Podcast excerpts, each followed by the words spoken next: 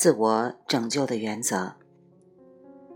讨论这个题目有相当大的风险，风险来自于两个方面：一、预言本身的风险，除非是趋势性的总体判断，预言的可信性历来是很差的，尤其是对未来试题的模型细节所做的预言，这种前瞻性的无效或盲目，甚至是一种自然规定。譬如后天获得的能力和知识不能通过基因遗传，基因的变异也不按照预定的方向发生，所以基因的突变才是随机多项的。再如，既往的经验对于指导未来几乎是完全无效的，等等。二，理论适当的风险。历史上的社会变革很少有按照一个事先设定的模型操作而居然兑现了的。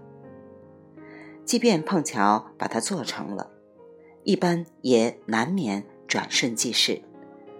发生在上个世纪的轰轰烈烈的马克思主义共产运动就是最典型的例证。马克思只谈原则，情况还稍好一些。列宁的修正似乎还可以为其理论失当承担一些责任，恩格斯较多细节描绘，结果就有了柬埔寨波尔布特权的暴虐照搬之自残型恶症。因此，我在本节中之所谈，仅限于基本原则，而且这些原则都有自发实现的倾向，故此才有讨论的意义。这种自发实现的倾向，并不意味着就一定能够实现。其中最严酷的问题是，自发实现的恶性过程是否能够耐受，或者人类是否还能熬到自发实现的那一天？最后，就算熬到那一天，它也不过类似于前述大同的局面。参阅《物演通论》第一百七十七章。因此，必须打断或调整。这个进程，同时还要具有一定的顺应性，非此不足以达成可行性。关于可持续发展问题，目前所谓的可持续发展在理念上是完全错误的，或者说是本末倒置的。它满足于局部的修修补补，满足于头痛医头、脚痛医脚的自卫型治标举措。故而，其结果一定是不可持续的。可持续发展的关键在于从根本上改变现行的文明方式、文明体制和文明形态。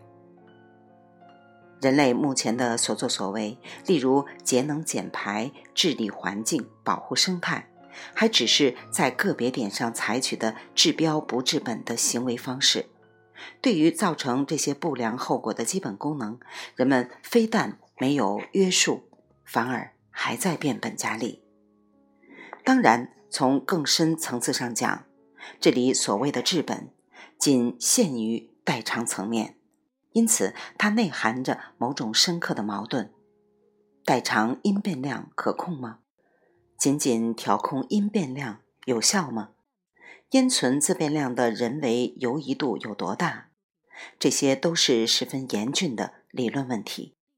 因此，从严格的逻辑关系上讲，我仍然认为我在哲学专著最后一章的表述是最精当的。关于治本方面的问题，我们姑且质疑，它将会表现为某种可行性的困局。眼下，我们还是希望能够找到措手的机会和方法，尽管这样做可能带来第三重风险——逻辑失洽的风险。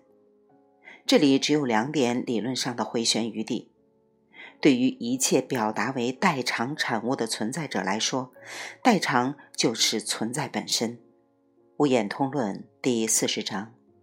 代偿过程正是存在度下轻的实践过程。物演通论第三十八章：人类的能动性代偿固然是定向的，但由此造成的哪怕是极其微小的弹性游移度，目前理论上无法精确计算。从人类文明史上看，这个游移缝隙或弹性空间似乎是存在的，譬如东西方文明的差异等。当然，也可以将这种反省目光及其相关操作视为一种自然规定，就像老年人会自发地履行高龄生理保护机制，如降低基础代谢率和日常活动量那样。而且，这其中理应含蓄着一个给定的衰竭态烟存时度，即便它在人类文明史上表现为。某种以万年计的漫长延缓阶段，在自然史上也只是一刹那。未完待续，来自清音儿语子清分享，欢迎订阅收听。